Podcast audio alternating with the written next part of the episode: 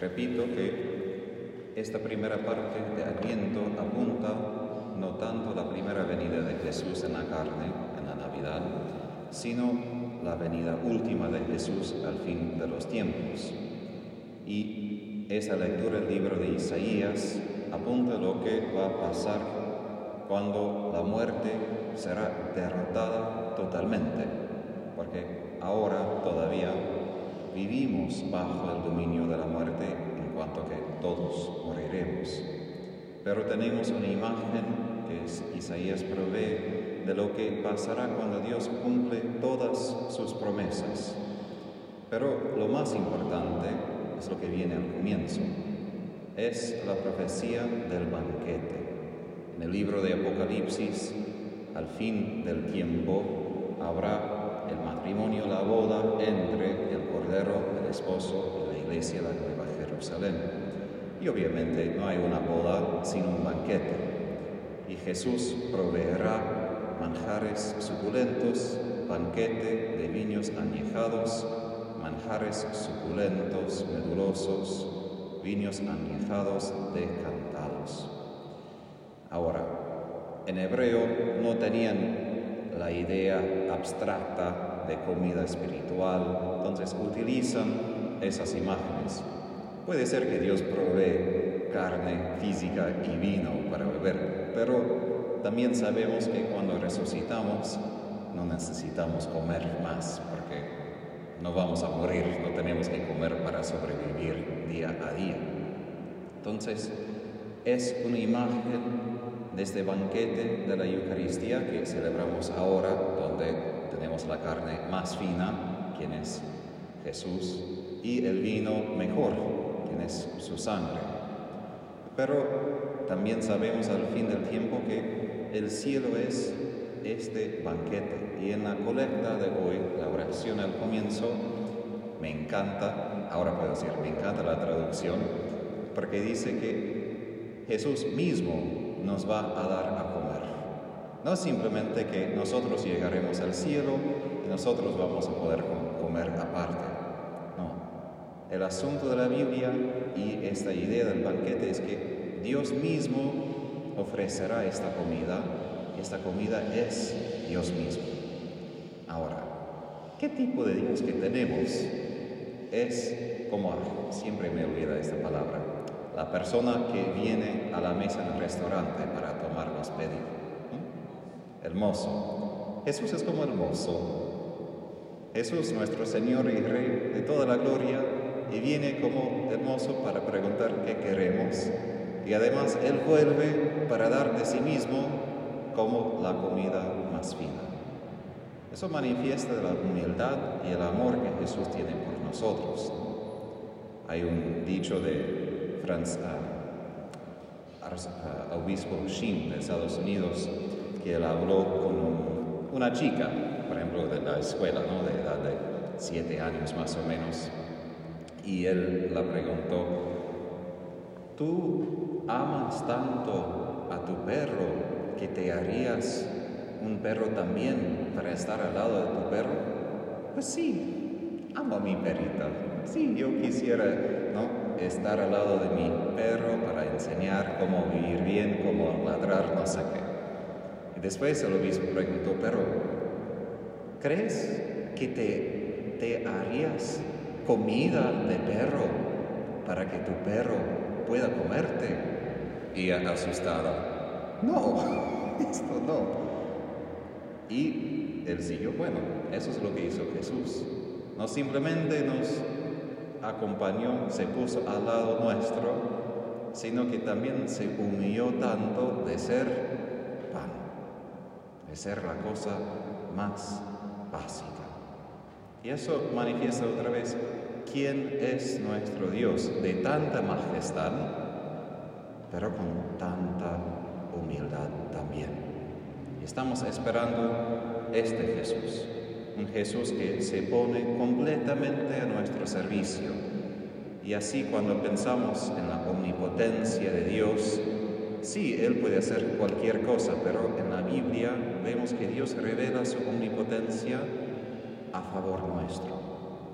Él no utiliza su poder, por ejemplo, como los políticos para servir a sí mismo, para manifestar quién es y ustedes todos tienen que simplemente obedecerme porque soy el rey, sino el omnipotente utiliza todo esto para nosotros, para nuestro bien.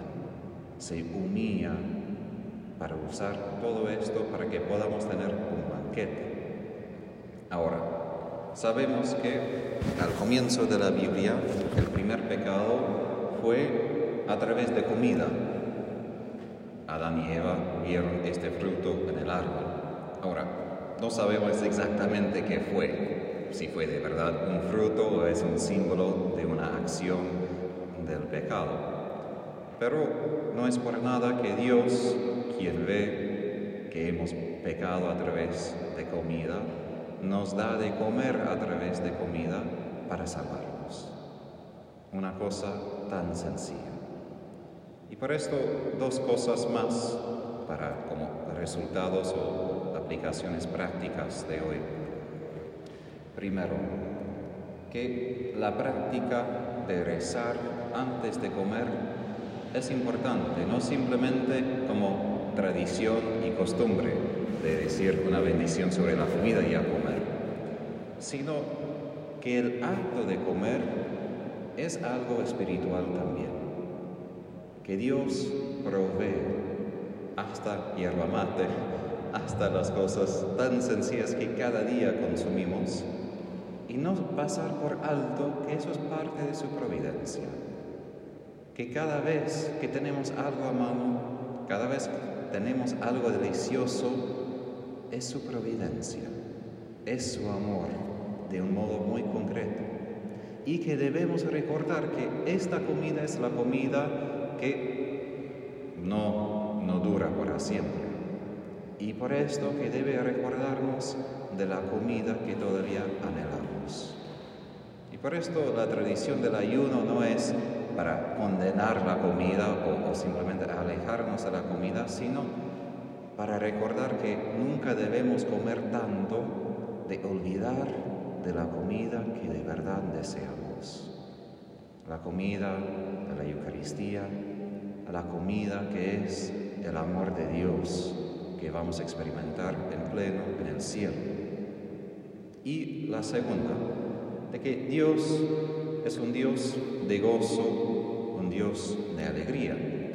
A veces nosotros asociamos a Dios como muy solemne, muy serio, y es, pero aquí vemos una imagen del cielo donde hay mucho regocijo, mucho gozo y mucha alegría, que Dios no simplemente nos da lo necesario, pero lo mejor y así provee por nosotros una idea de cómo será el cielo, de gozo desbordante, donde Dios provee todo, todo lo mejor.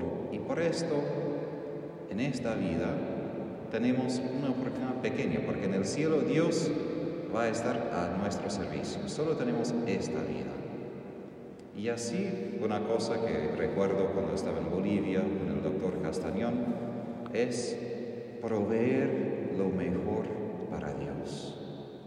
No simplemente hacer unas cosas para Él, no simplemente cumplir nuestros deberes, porque Dios no es así con nosotros. Él no simplemente dice, bueno, Tadeo, te di lo necesario para hoy, chao, quédate con tu vida. Él provee lo mejor. Y si nosotros amamos a Él de verdad, es buscar como en símbolo manjares suculentos, vino, vinos añejados, es decir, buscar lo mejor para Dios, en las cosas pequeñas, en las cosas grandes. Y esto manifiesta como esa delicadeza de que tomamos en serio este amor de Dios. Y esto obviamente a través de nuestro vínculo directo con Él, la oración, nuestro sacrificio para Él, pero también, y aquí termino, con nuestros familiares, con nuestros prójimos, de dar este toque particular. No simplemente de amarle y decir, bueno, sí, estoy aguantando el mandamiento de amarte, sino de amar con esa delicadeza, amar con lo que no es necesario, amar con lo mejor que podemos dar, porque así entendemos cómo es este amor de Dios por nosotros.